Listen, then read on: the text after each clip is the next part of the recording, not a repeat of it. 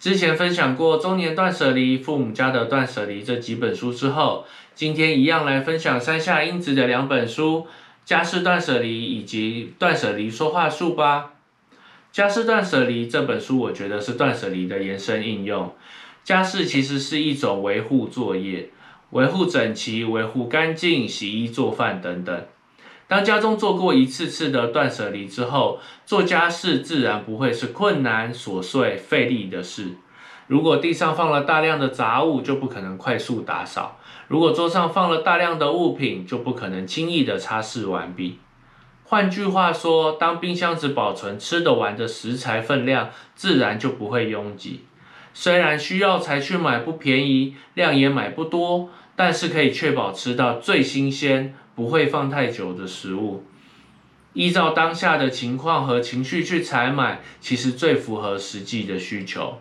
分次型家事是遇到了就去做，当家事变小，自然会感到轻松愉悦。不要想靠着时间解决问题，当下就做。举例来说，本来洗两个碗可以很简单，但是累积成二十个碗，难度当然就提高了。同样的例子是。当脏衣服不过度累积，洗衣服就不会是件苦差事了。养成不累积或拖延家事的习惯，自然就会达成分次型家事的状态。信件要马上打开，判断去留；就寝前先准备好隔天要穿的衣服，不储备大量文具、小杂物，统一管理。在这边特别说一下统一管理这件事好了。其实我以前也是一个东西乱放的人，但是当家里规划出一个工具区、备品区的时候，只要有需求去那里找就对了，不用想着在那边吗？还是在哪里？库存还有多少也一目了然。这样的生活体验相当棒，想让更多人体会到啊。这本书还将家事分成夜间、早晨以及周末家事三个部分，非常详细的分享了做家事的时间、内容与规划。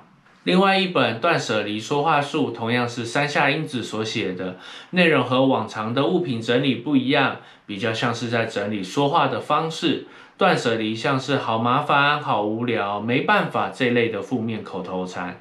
将焦点放在自己，而且靠自己的意志、意图来改变说话的方式，借由重新整理日常生活中所说的话，转换成更有益的出发点。只要重新检视自己与言语之间的关系，就能重新调整人生。确实面对并累积自己的想法，就能在对的时间、对的场所遇见对的人。而且，当你说出来的话够温和，回应的话也会很温和哦。没问题，不用担心，事情总是能解决的。当听到这句乐观正向的话，是不是又有勇气了呢？这两本书让我明白，断舍离的观念可以延伸应用在家事和说话上。我希望那些对家事感到烦躁或者常常说负面用语的人都可以看这两本书，因为我觉得断舍离是重新检视生活的好方法，所以希望能分享，让更多人知道。之前介绍的《中年断舍离》、《父母家的断舍离》这几本书，很适合一起分享给长辈哦。这两本书以满分五分来评分的话，阅读的难易度两分，执行的难易度三分。从家事和言行举止开始吧，喜好程度三分。今天的分享到这边也该告一段落。如果喜欢的话，欢迎分享给身边的朋友们，也可以留言分享你对断舍离的看法。我们在 Podcast、Spotify、KKBox 同步上线喽！大家记得按赞、分享、订阅、开启小铃铛。那些阅读教我的事，我们下次见，拜拜。